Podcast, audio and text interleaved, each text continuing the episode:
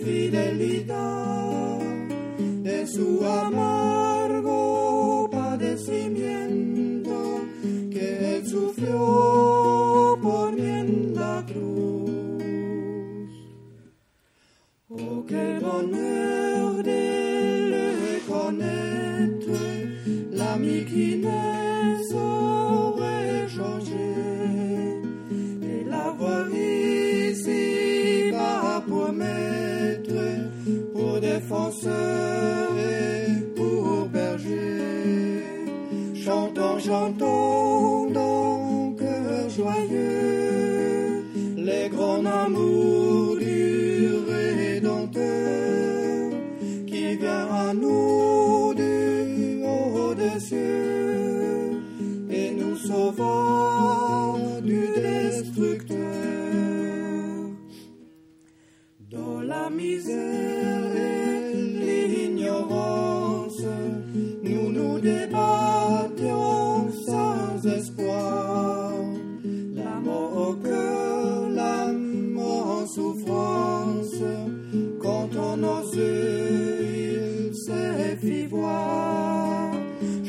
j'entends mon cœur joyeux.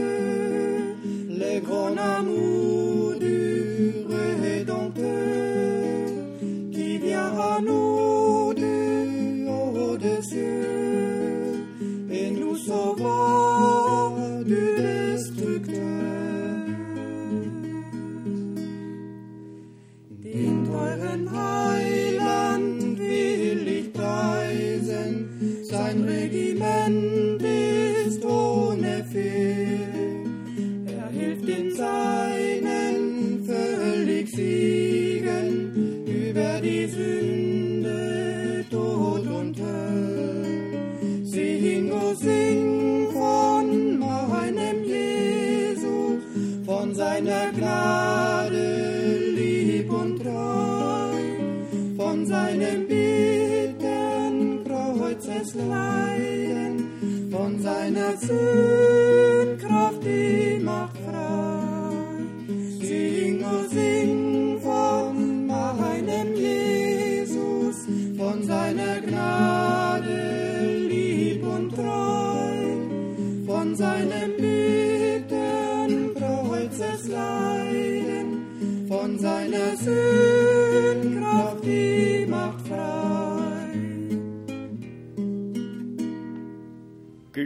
der Herr, fühl dich wohl in unserer Mitte. Rede, wirke, rette, heile, offenbare du dich und segne in allen Völkern und Sprachen aus dem Reichtum Halleluja. deiner Gnade. Dir, dem allein wahren Gott, sagen wir Dank und dir allein geben wir die Ehre. In Jesu heiligem Namen. Amen. Amen. Ihr mögt euch setzen. Nur in aller Kürze. Wir haben ja einen Rundbrief in Eile geschrieben, Bezug genommen auf den 2. April 62 und in Verbindung damit Bezug genommen auf das, was Gott seit dem Heimgang Bruder Brenhems getan hat. Wenn wir die Heilige Schrift betrachten, so ging es tatsächlich immer weiter. Als Mose seinen Dienst vollendet hatte, ging es weiter. Als Elias seinen Dienst vollendet hatte, ging es weiter. Als Johannes der Täufer seinen Dienst getan hatte, ging es weiter. Und es wird weitergehen, bis der Herr wiederkommt und uns in die Herrlichkeit nimmt, wie wir es im Einleitungswort gehört haben. Er hat nicht nur die Erlösung vollbracht, er ist hingegangen und hat uns die Städte bereitet und wird wiederkommen und wir rechnen mit seiner Wiederkunft in unserer Zeit. Dann haben wir hier die Versammlungen, die schon stattgefunden haben, bekannt gegeben. Und so Gott will, werden wir nach der Israelreise am Samstag, den 21. und Sonntag, den 22. Mai, zwei ganz besondere Versammlungen in Polen haben. Dann werden wir, so Gott will, am 22., 23. und 24. Juli besondere Versammlungen in Rumänien haben und dann, so Gott will, am 13. und 14. August in Brüssel und so Gott will am 10. und 11. September in Rom und so Gott will am 17. und 18. in Lyon oder Nizza. Mal sehen, wie der Herr es führt. Wir haben diesmal nicht nur die Reisen in afrikanische Länder und äh, nahen und fernen Osten, sondern auch an Europa gedacht. Eigentlich bräuchte ich nie, nirgends mehr hin. Das Wort des Herrn ist überall. Und unsere Brüder tragen es ja weiter. Auf das Zeitgeschehen werden wir kaum eingehen können. Wir alle haben begriffen, dass sich biblische Prophetie vor unseren Augen erfüllt und besonders um Jerusalem herum die Ankündigung, dass am 15. Mai ein Sturm auf Israel, ein Sturm auf Jerusalem stattfinden soll, um den 14. Mai von 1948 einfach mal ungeschehen zu machen. Am 14. Mai 1948 hat Ben Gurion den Staat Israel ausgerufen als eine Verheißung, die sich vor unseren Augen erfüllt hat. Und die Ankündigung lautet, das muss rückgängig gemacht werden.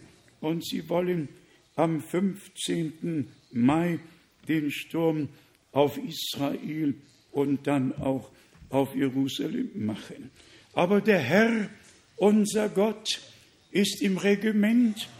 Er wird nur zulassen, was zulässig ist und nicht mehr.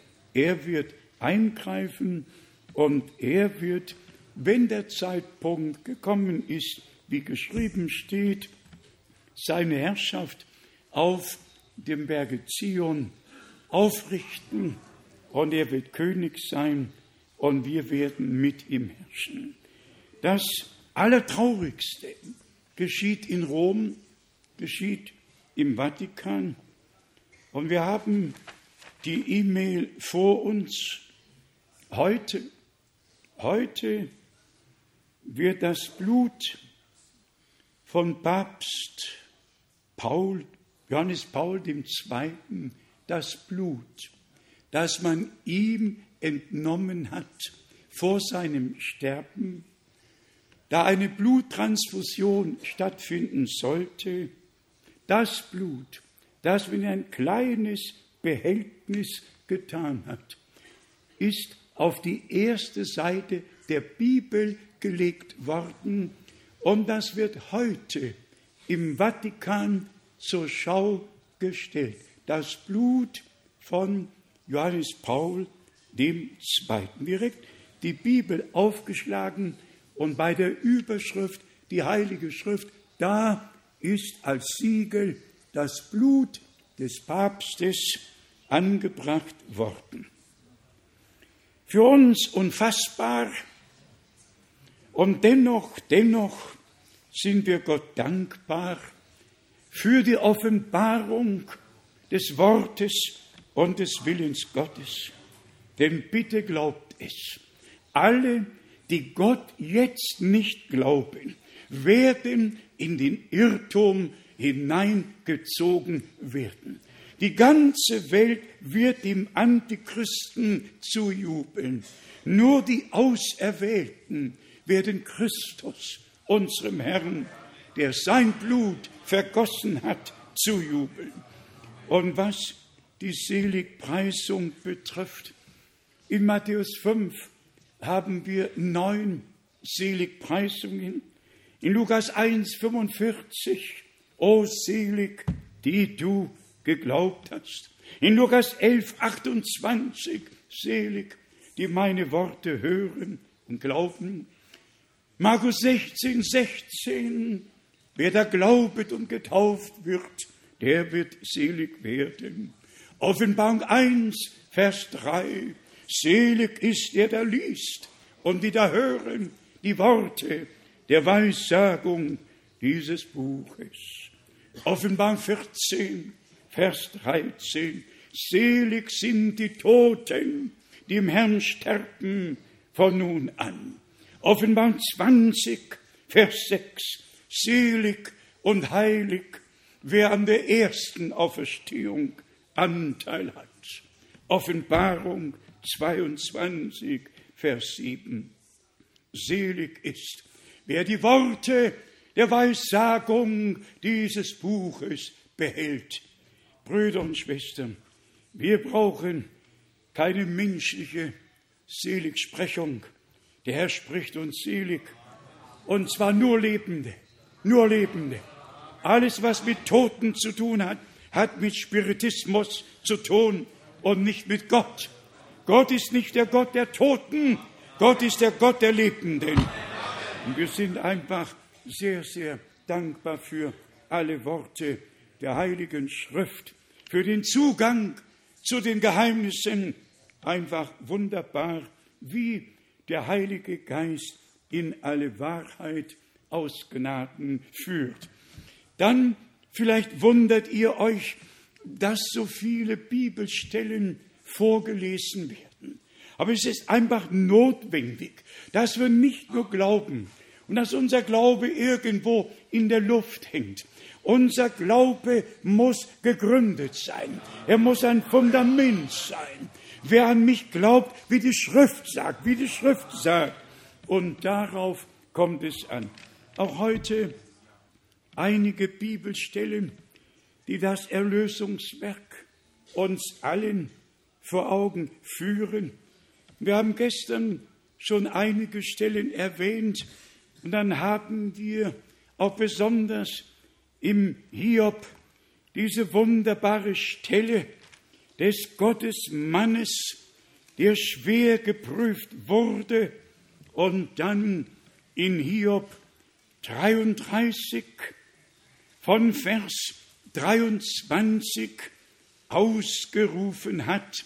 Hiob 33, Vers 23 und 24. Wenn dann ein Engel für ihn da ist, ein Fürsprecher, ein einziger aus tausend, um für den Menschen Zeugnis von seiner Gerechtigkeit abzulegen. Und dieser sich seiner erbarmt und spricht, lass ihn frei, dass er nicht in die Grube hinabfährt. Ich habe eine Sühne gefunden. Ich habe eine Sühne gefunden. Jesaja 53, die kostbarste Stelle aus dem Alten Testament und auch aus dem kostbarsten Kapitel Jesaja 53. Hier wird unser Herr auf dem Wege nach Golgatha beschrieben.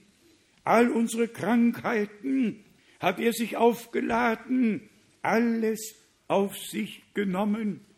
Und dann in Vers 6, wir gingen alle in die Irre wie Schafe, ein jeder wandte sich seinem eigenen Wege zu. Der Herr aber hat unser aller Schuld auf ihn fallen lassen. Und jetzt Vers 10. Doch dem Herrn hat es gefallen, ihn mit Krankheit zu zerschlagen, wenn er sein Leben als Sühne einsetzen wird, soll er Samen sehen und lange Tage leben und der Wille des Herrn durch ihn geschehen. Man kann Vers 11 weiterlesen, der uns Golgatha im Besonderen zeigt. Dann gehen wir zu Kolosser, dem ersten Kapitel, um noch einmal, um uns noch einmal vor Augen zu führen, wie vollkommen das Erlösungswerk geschehen ist. Nichts kann hinzugefügt werden, es ist in sich vollkommen. Kolosser, erstes Kapitel von Vers 19 bis 22 und ich bitte immer wieder darum, nehmt es an, nehmt es an im Glauben. Jedes Wort, das wir lesen, ist für uns, für euch, für jeden Einzelnen. Kolosser 1 von Vers 19. Denn es war Gottes Ratschluss in ihm, die ganze Fülle wohnen zu lassen und durch ihn alles mit sich zu versöhnen, nachdem er durch sein am Kreuz vergossenes Blut Frieden gestiftet hat. Durch ihn, durch ihn sowohl das, was auf der Erde, als auch das, was in den Himmeln ist, zu versöhnen. Vers 21. Auch euch, die ihr einst entfremdet, feindlichen Sinnes, in eurem bösen, in euren bösen Werken waret. Jetzt aber hat er euch in seinem Fleischesleibe durch seinen Tod versöhnt und euch als heilig und tadelig und unanklagbar vor ihm dargestellt. Das ist urgewaltig. Und es ist eine göttliche Tatsache, dass die Brautgemeinde ohne Fehl, unanklagbar vor dem Herrn erscheinen wird. Aufgrund des Blutes des neuen Bundes, das für uns alle vergossen wurde. Und wie wir schon gestern betont haben, nicht nur das Blut des Bundes, das Wort des Bundes gehört dazu. Und die wahrhaft bluterkaufte Schar, die das Leben des Sohnes Gottes in sich trägt, hat die Verbindung zum Worte Gottes. Der natürliche Mensch vernimmt die Worte Gottes nicht. Der Geistliche vernimmt sie und sie werden ihm geoffenbart. Epheser, zweites Kapitel, bitte nehmt es zu Herzen, in seinem Fleischesleibe durch seinen Tod mit sich versöhnt, um uns als heilig, untadelig, unanklagbar vor ihm darzustellen. Ist das möglich? Amen. Es ist vollbracht. Es ist geschehen. Der Preis ist bezahlt.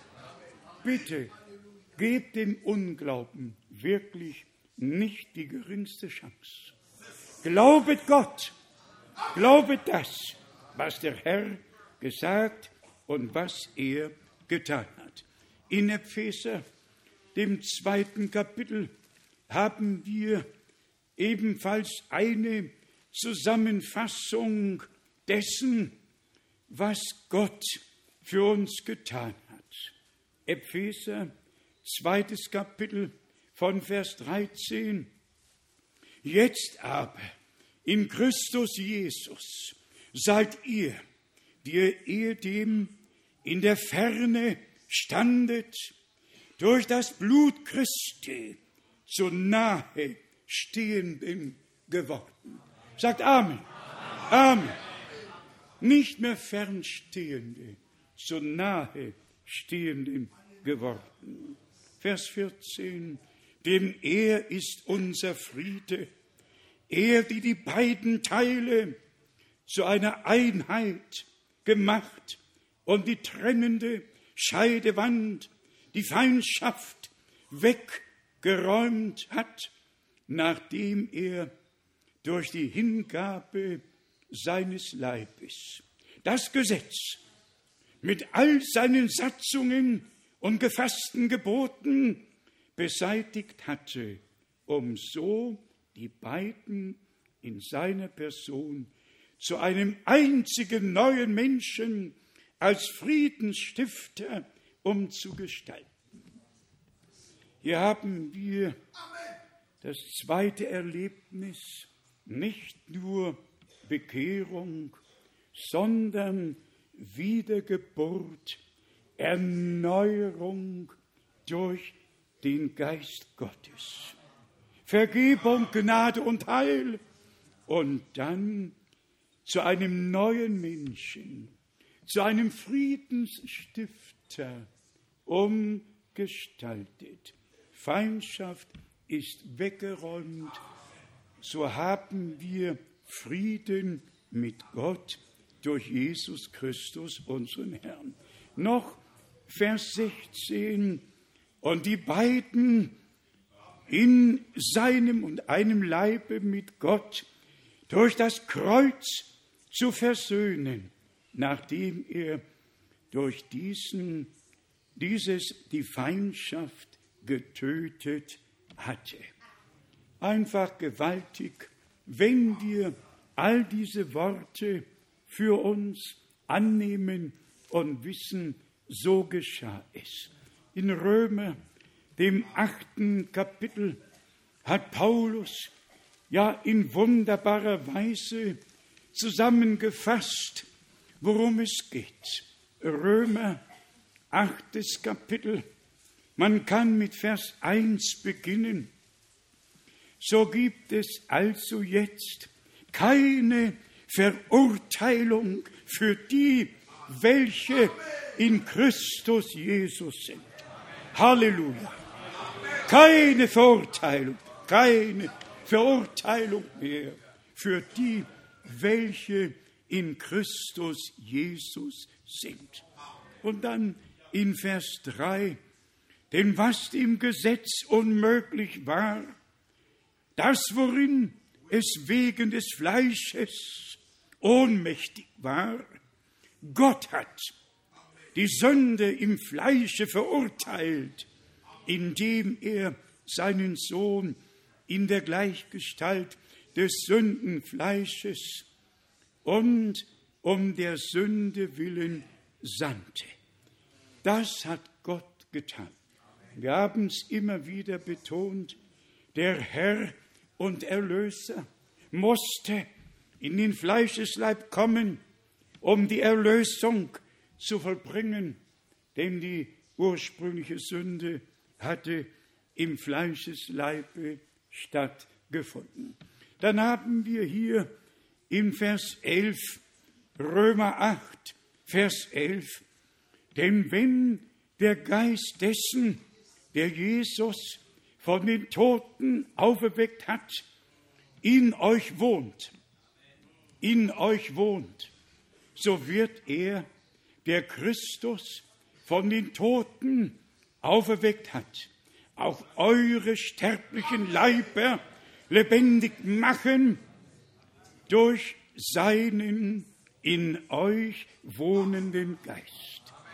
Hier haben wir die Weisung, dass wir den Heiligen Geist benötigen, dass wir ein Tempel Gottes werden, ein Tempel des Heiligen Geistes, damit Gott unter uns wohnen und wandeln kann und dass diese leibliche Hülle aus Gnaden verwandelt wird in den Auferstehungsleib durch die in uns wohnende Kraft des Heiligen Geistes.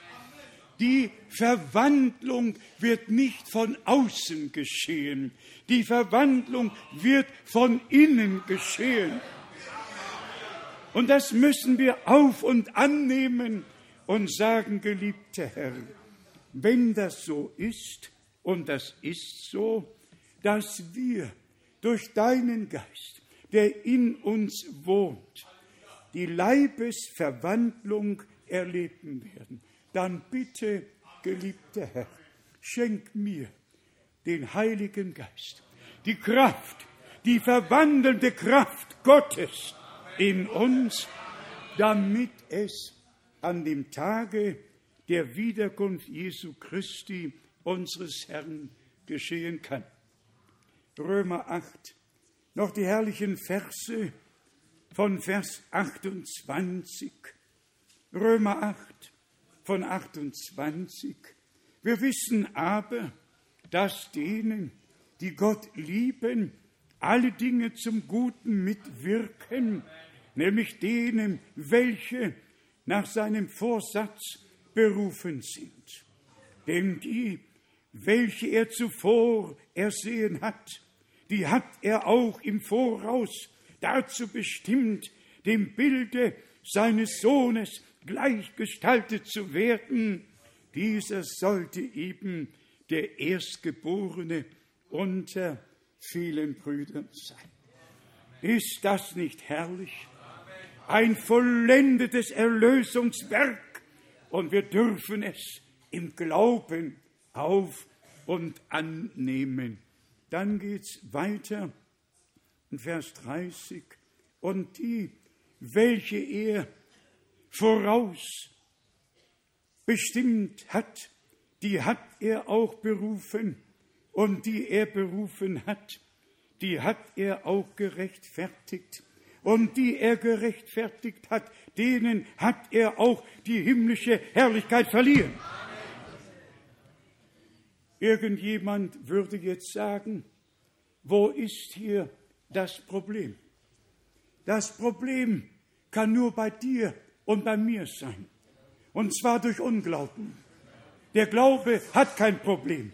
Der Glaube hat die Lösung. Der Glaube hat die Erlösung. Der Glaube ist das, was Gott krönt.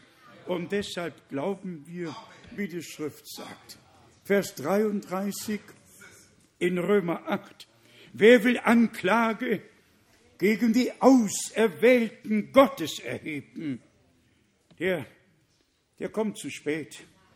Gott ist es ja, der sie gerechtfertigt. Der sie gerechtfertigt hat. Es ist einfach wunderbar was Gott uns in Jesus Christus aus Gnaden geschenkt hat. dann haben wir die Bibelstellen, die von der Todesüberwindung sprechen. Im ganzen Alten Testament bis hin zum Neuen Testament. In Hosea, dem 13. Kapitel, lesen wir Hosea, 13. Kapitel. Hier haben wir die Mahnung, den Hinweis, was geschehen würde. Und im Neuen Testament haben wir die Erfüllung von dem, was geschehen ist. Hosea, 13. Kapitel, und hier lesen wir Vers 14. Aus der Gewalt des Totenreiches sollte ich sie befreien, vom Tode sie loskaufen. Wo sind deine Seuchen, o Tod? Wo ist deine Pest, o Unterwelt? Mitleid ist meinen Augen verborgen. Aus der Gewalt des Totenreiches sollte ich sie befreien, vom Tode sie loskaufen. Er hat befreit, er hat losgekauft, er hat sein Blut vergossen und der Tod kann uns nichts mehr anhaben. Der Tod ist dann nur noch der Übergang aus der Zeit in die Ewigkeit, wie unser Herr gesagt hat. Wer an mich glaubt, wird leben, obwohl er stirbt. Wir haben aus Gnaden ewiges Leben empfangen. Psalm 16, Psalm 16 zeigt uns, was geschehen ist oder geschehen sollte und dann geschah. Und im Neuen Testament hat Petrus es besonders ausgeführt. Psalm 16 von Vers 8. Ich habe den Herrn mir beständig vor Augen gestellt, steht er mir zu Rechten, so wanke ich nicht. Möge es mit dir, mit dir, mit uns geschehen. Steht er mir zu Rechten, so wanke ich nicht. Aufhören mit allem Wanken, Glauben, wie die Schrift sagt, und Gott durch Glauben ehren und das, was für uns geschah, auf und annehmen. Darum freut sich mein Herz und meine Seele frohlockte, auch mein Leib wird sicher wohnen, denn du gibst meine Seele dem Totenreich nicht preis, du lässt deinen Frommen nicht die Verwesung schauen. Du weisest mir den Weg des Lebens. Vor deinem Angesicht sind Freuden in Fülle und Segensgaben zu deiner Rechten ewiglich. Ewiglich. Apostelgeschichte, zweites Kapitel. Hier führt Petrus in allen Einzelheiten aus, was damals zur Erfüllung kam.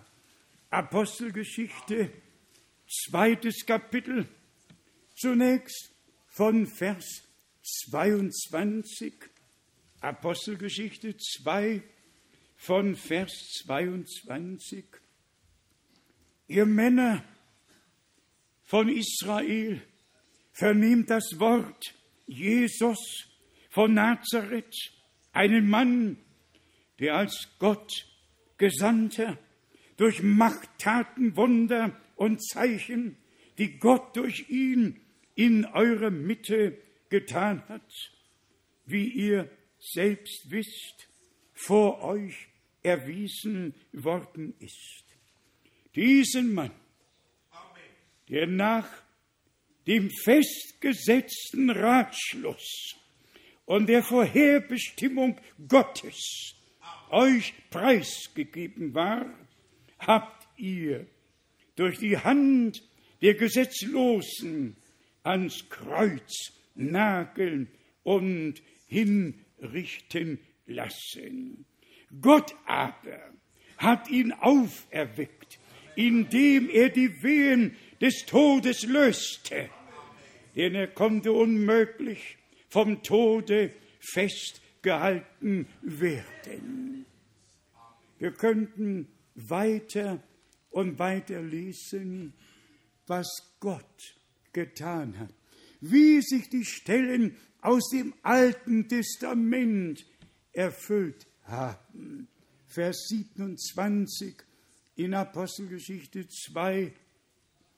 Denn du wirst meine Seele nicht im Totenreich belassen und nicht zugeben, dass dein Heiliger die Verwesung sieht. Petrus hat ausgeführt, was damals mit unserem Herrn und Erlöser geschah. Es geschah für dich, es geschah für mich. Und jetzt noch der Hauptgedanke, den wir schon immer wieder betont hatten. Die erste Predigt muss sein wie die letzte und die letzte wie die erste. Und wenn wir genau hinschauen, was Petrus alles in die erste Predigt mit übernommen, was er dargelegt und ausgeführt hat in der ersten Predigt. Ob es Joel 3 war, in den letzten Tagen spricht Gott, da werde ich von meinem Geist ausgießen über alles Fleisch. Ob es die Worte waren aus dem Propheten Malachi, ungeachtet dessen, und es lohnt sich nachzulesen, wie viele Bibelstellen aus dem Alten Testament in einer einzigen Predigt aufgeführt wurden. Und dann kommen wir zu der Hauptaussage in Apostelgeschichte, dem zweiten Kapitel, Vers 32 und 33. Diesen Jesus hat Gott auferweckt. Dafür sind wir alle Zeugen. Die Apostel haben den Herrn nach seiner Auferstehung gesehen, mit ihm gegessen und getrunken.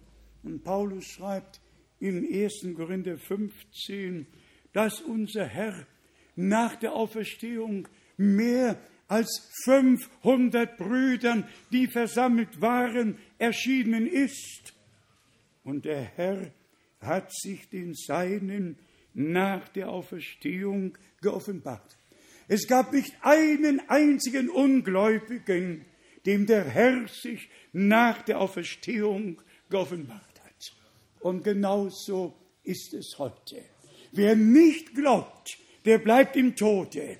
Und wer glaubt, hat an der Auferstehung Anteil. Und dann spricht der Herr mit denen, die mit ihm auferstanden sind, zu einem neuen Leben. Doch hört, was jetzt noch kommt, und zwar in Vers 33.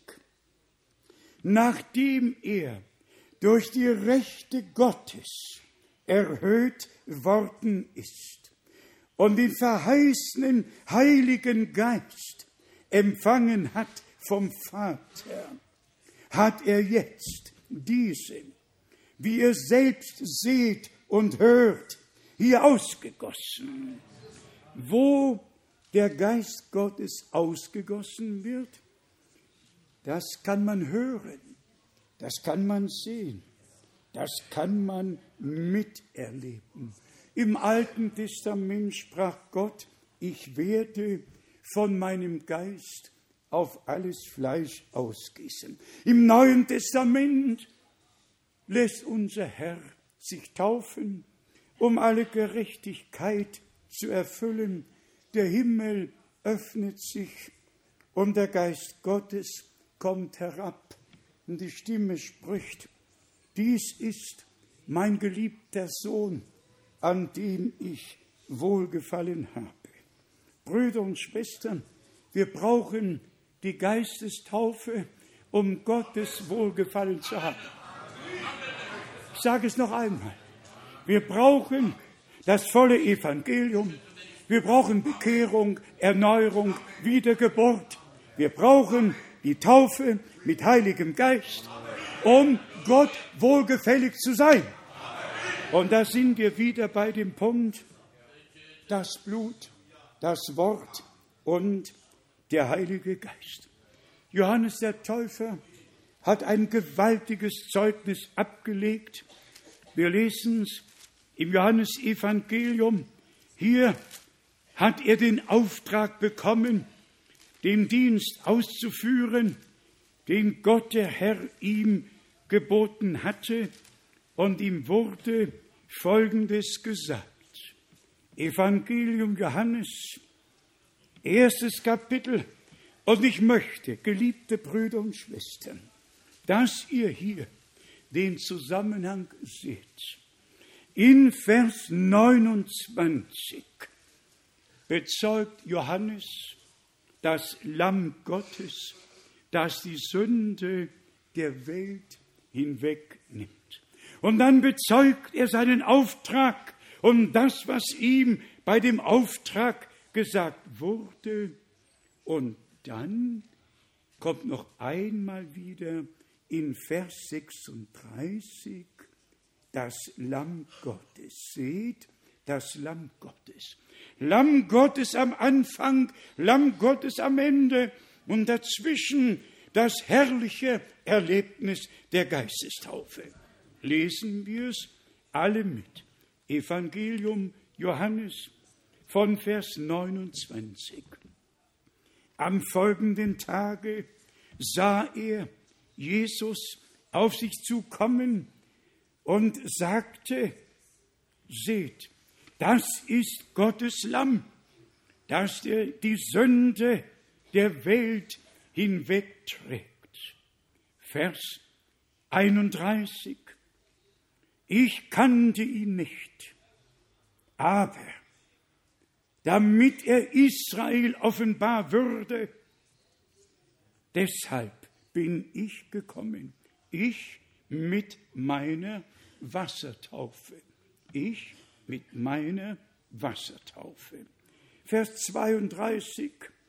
Weiter legte Johannes Zeugnis ab mit den Worten, ich habe gesehen, dass der Geist wie eine Taube aus dem Himmel herabkam und auf ihm blieb. Ich habe es gesehen. Ich stand dort, ich habe es gesehen, der Geist kam herab und blieb auf ihm. Vers 33.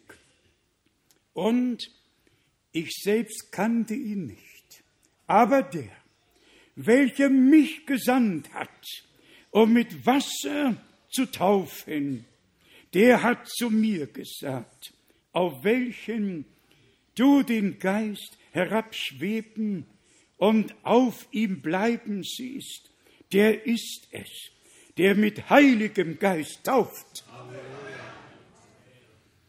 Der mit Heiligem Geist tauft. Matthäus, drittes Kapitel. Hier haben wir den Bericht von dem, was damals am Jordan oder im Jordan geschah. Matthäus, drittes Kapitel. Hier legt Gott selbst Zeugnis ab und wir alle glauben, was damals geschah. Und wir alle glauben, was jetzt mit uns geschieht. Hier lesen wir Matthäus 3 von Vers 15. Doch Jesus gab ihm zur Antwort, lass es für diesmal geschehen, denn es gebührt uns, alle Gerechtigkeit zu erfüllen.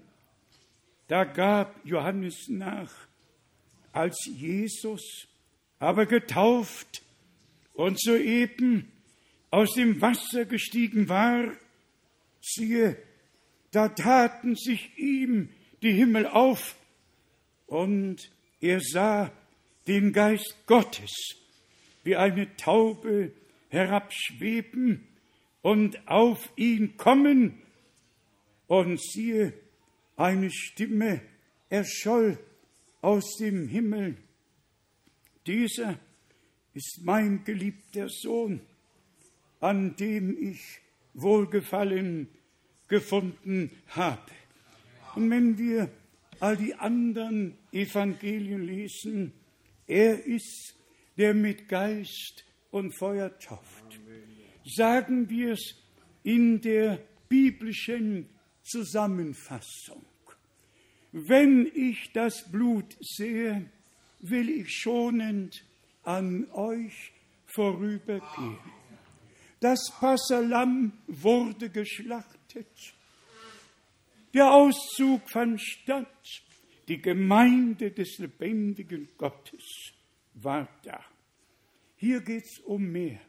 Hier geht es um das Wohlgefallen Gottes. Nicht nur um die Annahme dessen, was für uns geschah, sondern die göttliche Bestätigung, dass wir es auf und angenommen und persönlich erlebt haben.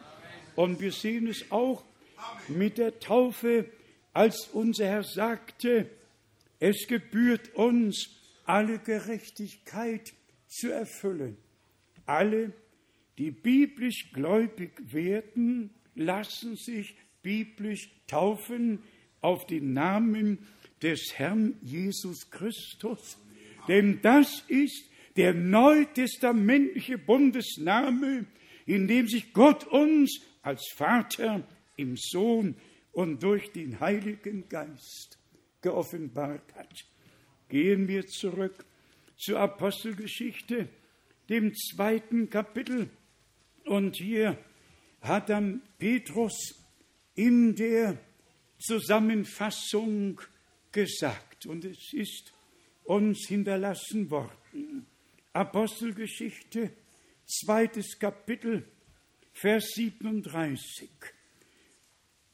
Als sie das hörten, ging es ihnen wie ein Stich durchs Herz, und sie wandten sich an Petrus und die anderen Apostel mit der Frage, was sollen wir tun, werte Brüder? Da antwortete ihm Petrus, tut Buße und lasst euch an jeder auf den Namen Jesu Christi zur Vergebung eurer Sünden taufen, dann werdet ihr die Gabe des Heiligen Geistes empfangen. Taufe und Geistestaufe gehören zusammen. Taufe, wenn wir glauben und gehorsam sind, Geistestaufe, wenn Gott Zeugnis über den Glaubenden und den Gehorsamen aus Gnaden ablegt. Dies ist mein geliebter Sohn, an dem ich Wohlgefallen gefunden habe. Dann haben wir es in Vers 39, denn euch gilt die Verheißung und euren Kindern und allen, die noch ferne stehen, so viele ihrer der Herr, unser Gott, herzurufen wird. Wenn er dich gerufen hat, dann hat er dich auch erwählt. Denn die er berufen hat, die hat er erwählt. Und den hat er die himmlische Herrlichkeit verliehen. Es gibt die Brautgemeinde auf Erden, die dazu bestimmt ist, alles zu glauben, alles zu erleben, was Gott uns in seinem Worte verheißen und in Jesus Christus aus Gnaden geschenkt hat. Noch ein besonderes Wort an unsere Brüder, die manchmal den Gedanken in sich aufkommen lassen, dass die Geistestaufe erst mit dem Spätregen kommen wird. Nein, die Geistestaufe gehört jedem Gläubigen. Jeder, der gläubig wird und sich taufen lässt, sollte Geist getauft werden. Ich lese es euch vor vom Spätregen aus Sacharja 10. Und man könnte aus dem Propheten Joel lesen. Ich lese nur zwei Stellen. Sacharja, zehntes Kapitel. Hier wird uns davon berichtet, dass Gott Früh- und Spätregen senden wird. Und höret gut zu. Sacharja, zehntes Kapitel, Vers 1. Bittet den Herrn um Regen zur Zeit des Spätregens und des Frühregens. Der Herr ist, der Gewitterwolken schafft und ihnen Regengüsse verleiht. Und mit diesem Wort Früh- und Spätregen müssen wir zu Jakobus 5, Vers 7 gehen, um es biblisch einzuordnen und müssen das, was unser Herr gesagt hat, was die Apostel verkündigt haben, dort lassen, wo es hingehört. Bitte alles biblisch einordnen. Hier im Jakobusbrief, dem fünften Kapitel, in Vers 7 lesen wir, so harret denn standhaft aus, liebe Brüder, bis zur Wiederkunft des Herrn. Bis zur Wiederkunft des Herrn. Bedenkt, der Landmann wartet auf die köstliche Frucht der Erde und geduldet sich ihretwegen, bis sie den Früh- und den Spätregen empfängt.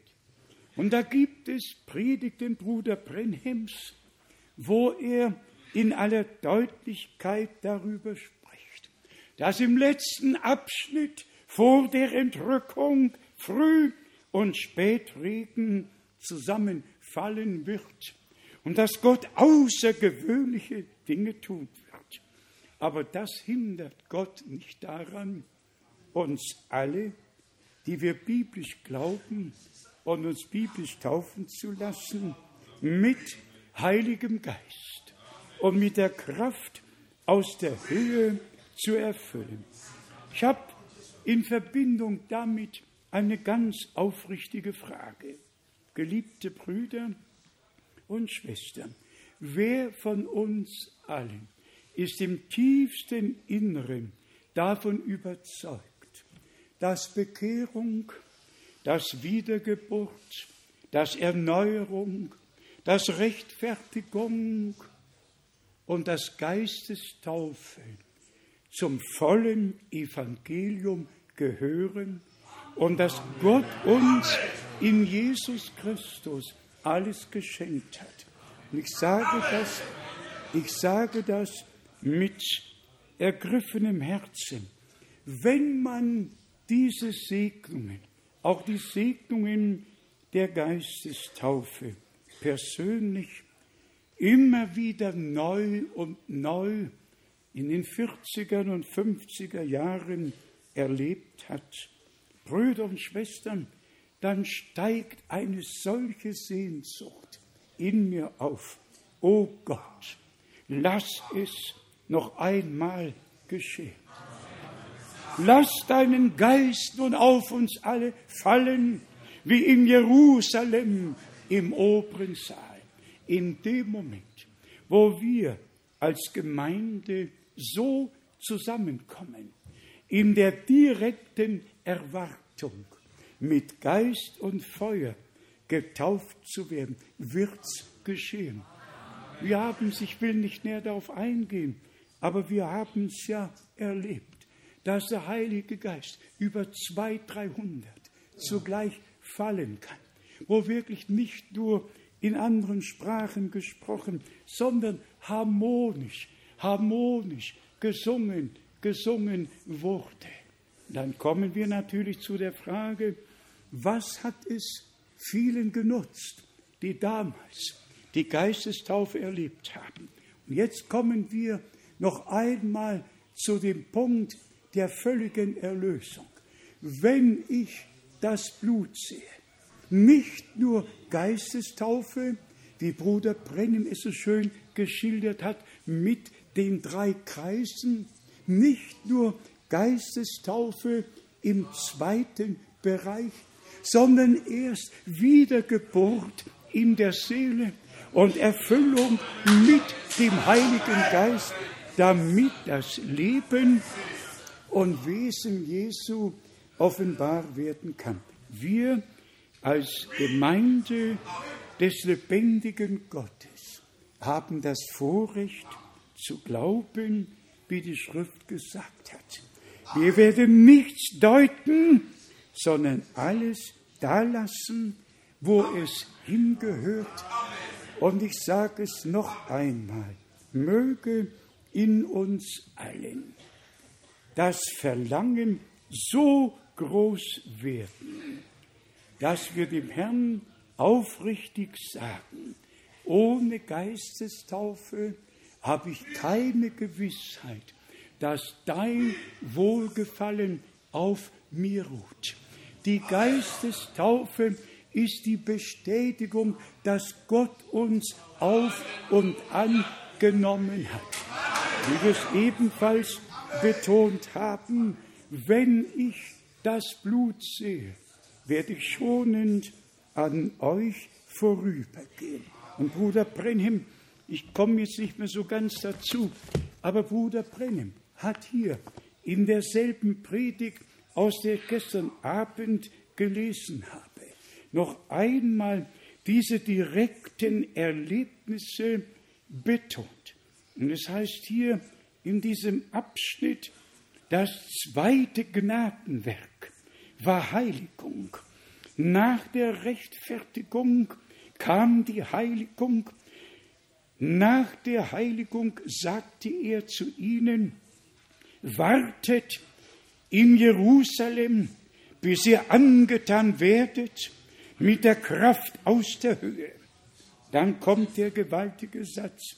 Zu Pfingsten war die Geburt der Brautgemeinde durch den Heiligen Geist. Rechtfertigung, Heiligung, Taufe mit Heiligem Geist. So kommt Christus hinein, um Wohnung in euch zu nehmen und die Frucht hervorzubringen. Und danach sagt Bruder Brenim Amen. Und hier hat er noch einen irdischen Vergleich mit einbezogen. Ich möchte die geistliche Geburt mit der natürlichen vergleichen. Zuerst bricht Wasser hervor und dann kommt er direkt, tut Buße und lasse sich ein jeglicher taufen auf den Namen Jesu Christi. Rechtfertigung. Was geschieht als zweites? Blut, dann Heiligung. Was kommt als drittes? Es kommt Leben hervor. Wasser, Blut und Geist. Diese drei sind es, die Zeugnis ablegen. 1. Johannes, 5. Kapitel, Vers 7. Und dann sagt Bruder Brennem, schwer, aber er sagt es, ihr könnt den Vater nicht haben ohne den Sohn, ihr könnt den Sohn nicht haben ohne den Heiligen Geist, aber jetzt kommt das schwer Verständliche. Doch ihr könnt gerechtfertigt sein, ohne geheiligt zu sein. Ihr könnt geheiligt sein, ohne den Heiligen Geist empfangen zu haben. Wie steht es damit, Brüder? Also, jedes Erlebnis, Rechtfertigung, Heiligung, Bekehrung, alles, was Gott uns aus Gnaden geschenkt hat, nichts überspringen, nichts auslassen, sondern alles mit einbeziehen. Noch diesen Satz hier, Jesus Christus sagte, heilige sie in deiner Wahrheit. Ja, dein Wort ist die Wahrheit.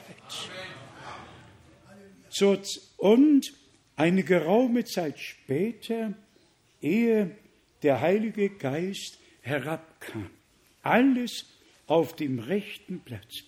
Vielleicht noch dieses Zitat, alle, die er vorausersehen hat, die hat er auch berufen und gerechtfertigt, hat ihnen die himmlische Herrlichkeit verliehen. Und danach sagt Bruder Brennim Halleluja. Und wir alle sagen Halleluja, Amen. Sie stehen im Lebensbuche des geschlachteten Lammes und können nie sterben. Die ganze Hölle kann sich gegen sie aufmachen. Es wird ihnen nicht schaden. Kein Kommunismus, kein Katholizismus, nichts kann ihnen schaden, nichts kann sie aufhalten. Ich werde zurückerstatten, spricht der Herr. Weder Denominationslehre noch ihre Gräber können uns festhalten. Ich werde zurückerstatten, spricht der Herr. Es wird ein Ostern stattfinden. Er stellt dieselbe Gemeinde her, in derselben Kraft, mit denselben Zeichen und Wundern und Früchten, die am Anfang geschahen und da waren. Ich werde zurückerstatten, spricht der Herr. Alles, was Denominationen und Organisationen hinwegnahmen, wird der Herr zurückerstatten. Brüder und Schwestern, ich weiß nicht, wie ihr darüber empfindet. Soll ich es noch lesen?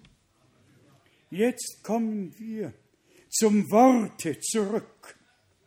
Es ist ein Ostern für die wahren Gläubigen, Auferstehungskraft, die an dem untrüglichen Worte festhalten. Es ist eine Auferstehung für das gesamte Volk Gottes.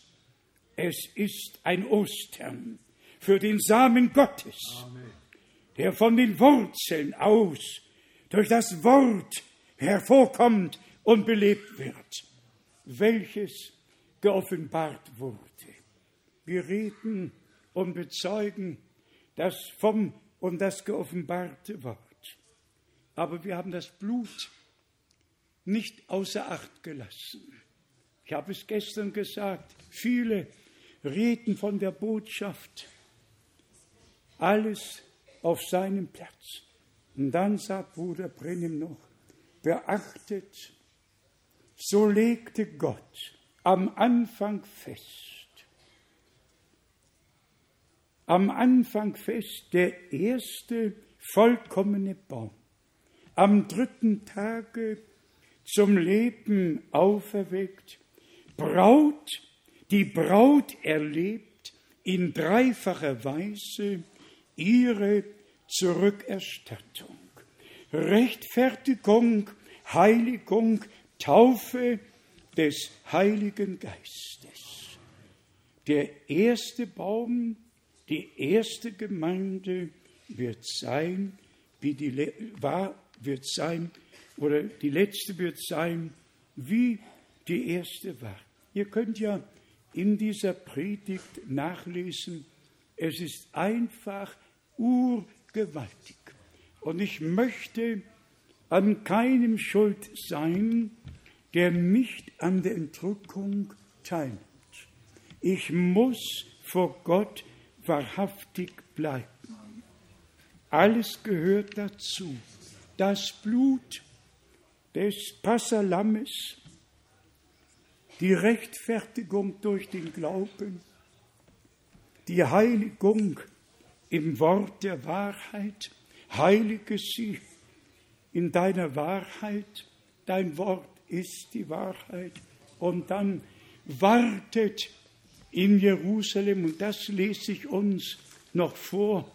So war es am Anfang, so ist es jetzt am Ende mit dem Unterschied, dass niemand mehr warten braucht. Niemand braucht mehr zu warten. 40 Tage hat unser Herr mit seinen Jüngern verbracht und dann kamen die zehn Tage des Wartens und dann geschah es. Und wer Apostelgeschichte 8 liest, wer Apostelgeschichte 10 liest, wer Apostelgeschichte 19 liest, der wird immer wieder finden, dass alles geschah. Glaube, Buße, Taufe, Geistestaufe, alles geschah. Apostelgeschichte, erstes Kapitel von Vers 5. Den Johannes hat mit Wasser getauft, ihr aber werdet mit Heiligem Geist getauft werden, und zwar nicht lange nach diesen Tagen. Vers 8. Ihr werdet jedoch Kraft empfangen, wenn der Heilige Geist auf euch kommt, und ihr werdet Zeugen für mich sein. In Jerusalem, in ganz Judäa und in Samaria und bis ans Ende der Erde.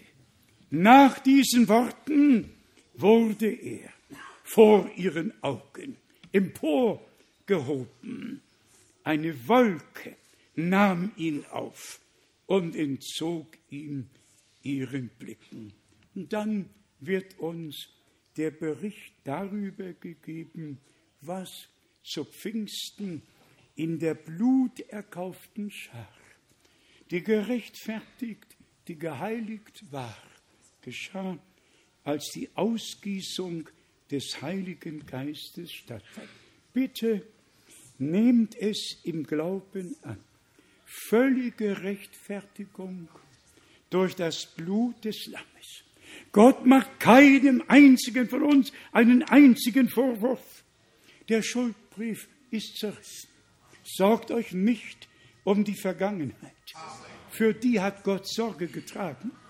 Sorge getragen.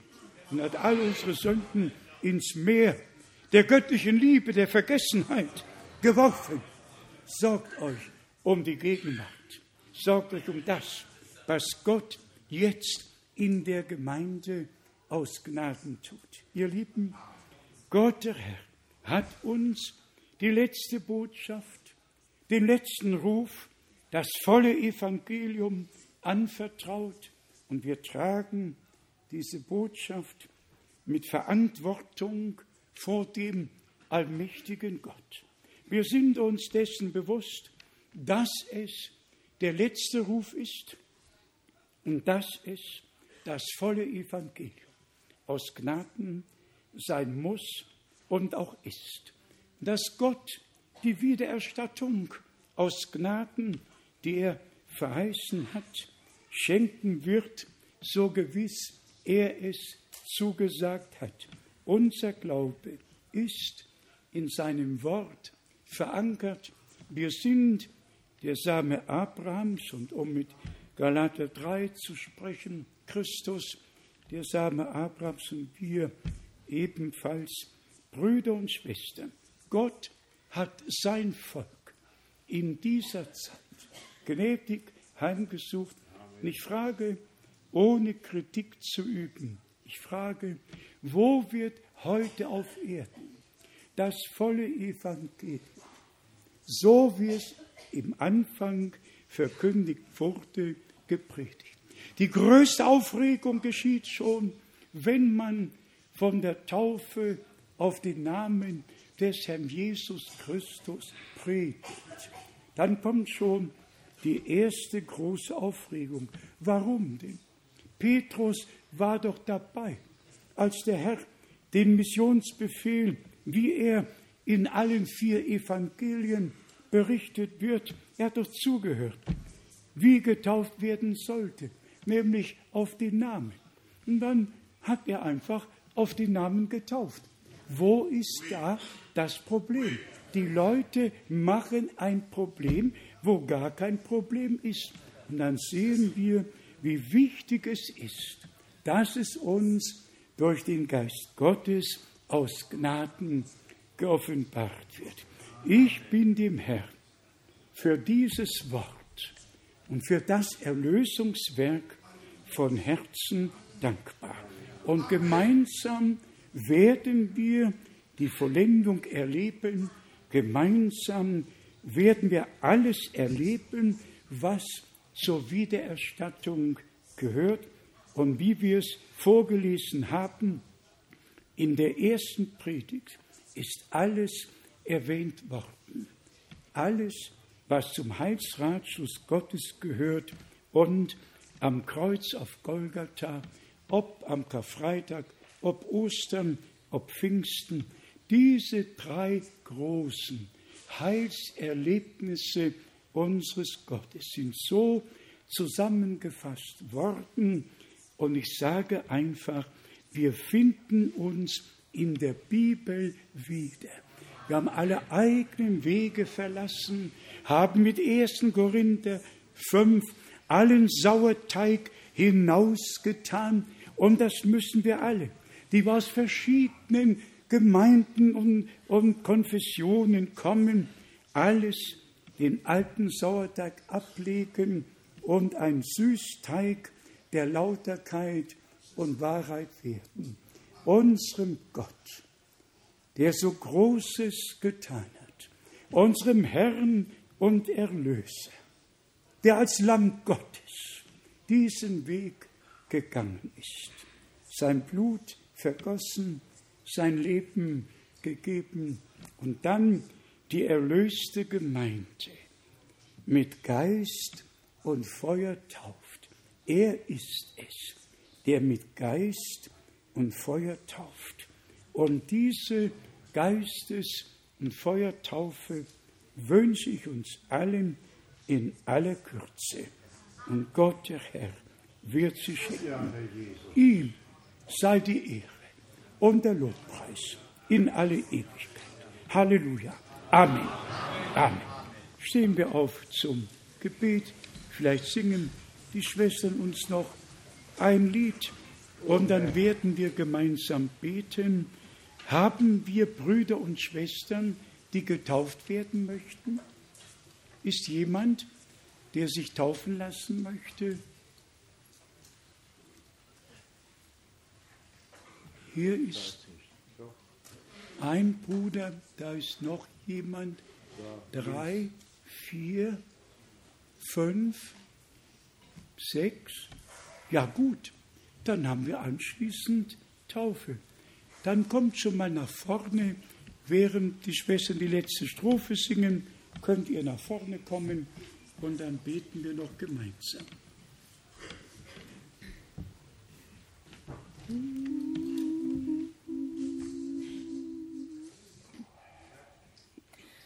Wer gleich Blut rot die Sünde, soll sie werden weiß wie Schnee.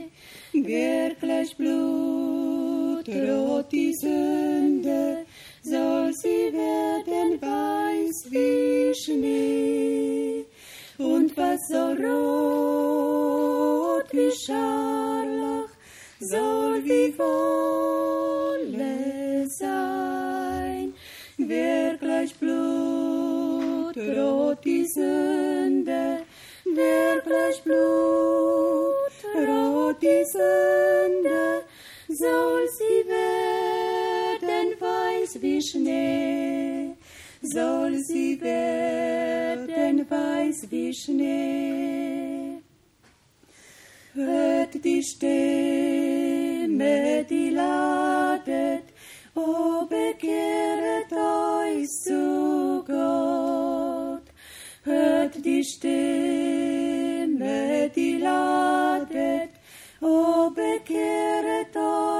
zu Gott. Denn er ist voll Erbarmen, seine Treu ist groß.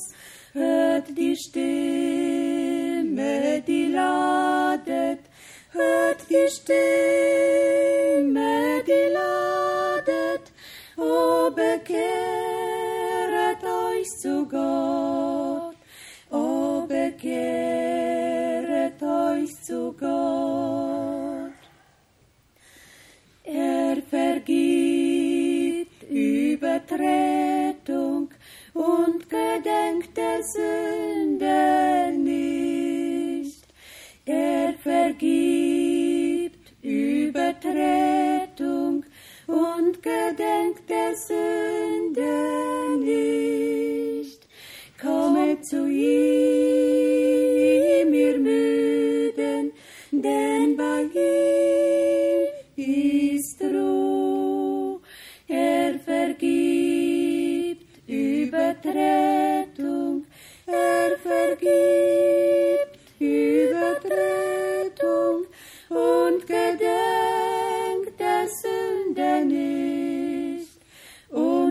gedenkt der Sünde nicht. Amen. Amen. Amen. So, schauen wir mal, wer nun Deutsch spricht und wo noch übersetzt werden muss. Spricht ihr Deutsch? Ja, ja. Und ihr spricht Französisch? Ja. Der segne euch. Ihr habt die Entscheidung getroffen, euer Leben dem Herrn geweiht und seid jetzt bereit, im Glauben den Gehorsamsweg zu gehen und euch taufen zu lassen mit der Gewissheit, dass die Heilige Schrift wirklich nur von einem Glauben, von einer Taufe und von einem Herrn spricht. Epheser Kapitel 4. Ein Herr, ein Glaube, eine Taufe. Und die eine Taufe ist in der Bibel dokumentiert. Nicht besprengen, sondern durch einmaliges Untertauchen taufen. Das Wort Baptizo bedeutet tatsächlich untertauchen. Johannes hat im Jordan untergetaucht. Und wenn Kirchen nehmen sich das Wort zu eigen und verdammen alle, die nun taufen, weil sie meinen, die Besprengung sei eine Taufe gewesen und verfluchen die Wiedertäufer. Seit den Tagen der Reformation sind die Wiedertäufer verflucht worden, weil man das Wort missgedeutet hat. Aus Epheser 4. Er hat gesagt, ein Herr, eine Kirche, ein Glaube, eine Taufe und alles andere musste verdammt werden. Dass es gar keine Taufe war und noch heute auch nicht ist, ist ihm nicht aufgefallen. Aber wir glauben, wie die Schrift sagt. Ein Herr. Und der Herr ist Gott. Und es gibt nur einen Gott. Nicht drei oder mehr, einen Gott. Und der hat sich uns in Jesus Christus, unserem Herrn, geoffenbart. Wer mich sieht, der sieht den Vater. Ein Glaube, nicht der katholische, nicht der protestantische, der biblische Glaube, wie Abraham. Abraham glaubte Gott. Und das wurde ihm zur Gerechtigkeit gerechnet. Wir glauben Gott. Wir glauben kein Dogma, wir glauben nichts, wir glauben Gott. Wir glauben Gott. Und dann öffnet der Herr uns die Augen und das Verständnis für die Heilige Schrift. Der segne euch in der Entscheidung, die ihr getroffen habt. Er sei aus Gnaden mit euch. Wir beten jetzt noch gemeinsam. Und ehe wir gemeinsam beten, lasst uns alle die Häupter neigen. Und ich möchte fragen, ob noch besondere Gebetsanliegen in unserer Mitte sind. Und ich möchte es auch sagen, wenn irgendjemand noch den Wunsch hat, zu sprechen, oder mit Nöten gekommen ist und sie noch nicht abgelegt hat, bitte geht nicht mit der Last von hier, Wir stehen noch nach der Andacht zur Verfügung, zum Gespräch, zum Gebet. Wir sind einfach für euch da und möchten dem Herrn dienen. Denn so steht es geschrieben. Gott hat die Dienste in die Gemeinde gesetzt. Und jeder Dienst ist zur Auferbauung der Gemeinde. Lasst mich sehen, ob noch gewisse Anliegen da sind. Nehmt es doch im Glauben.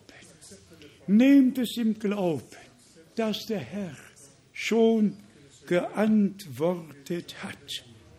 Geliebter Herr, du bist unser Erlöser, du Lamm Gottes, du hast dich schlachten lassen, du bist unser Passalam, Halleluja. dein Blut ist vergossen worden und mit deinem Blute bist du in das himmlische Heiligtum eingegangen und es spricht noch heute für uns.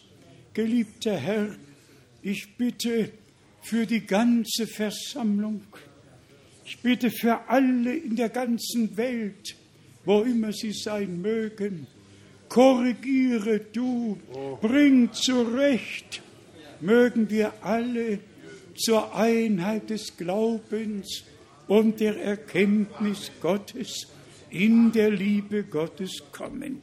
Segne alle, die in ihren Nöten zu dir rufen und antworte und sei du mit ihnen.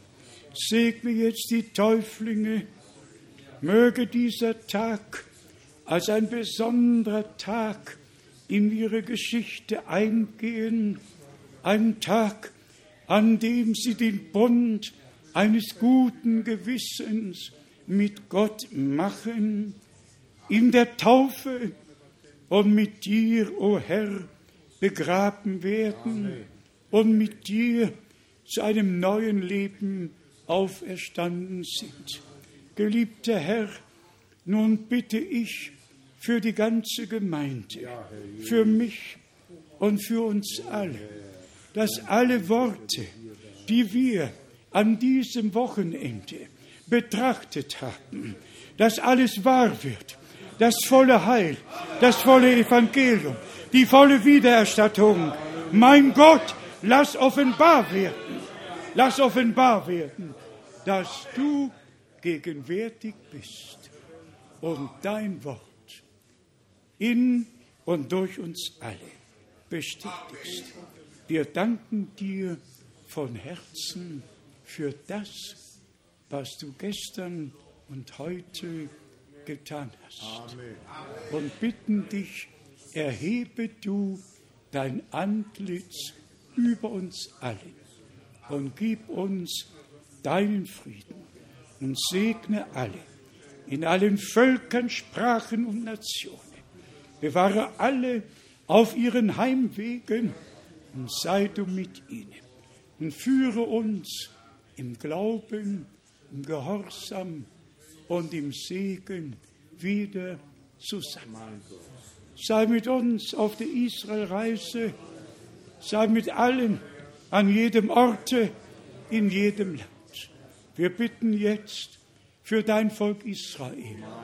Geliebter Herr, greif du ein, mach all der Not ein Ende, mach der Not der Gemeinde, der Not mit Israel, mach ein Ende, greif du ein, o oh Herr. Wir rühmen die Kraft deines Blutes, deines Wortes und deines Geistes. Segne uns alle mit Glauben und mit Gehorsam. Und sei du mit uns allen. In Jesu heiligem Namen. Halleluja. Halleluja. Amen. Amen. Lob und Dank sei dem Herrn. Lob, Ehre und Preis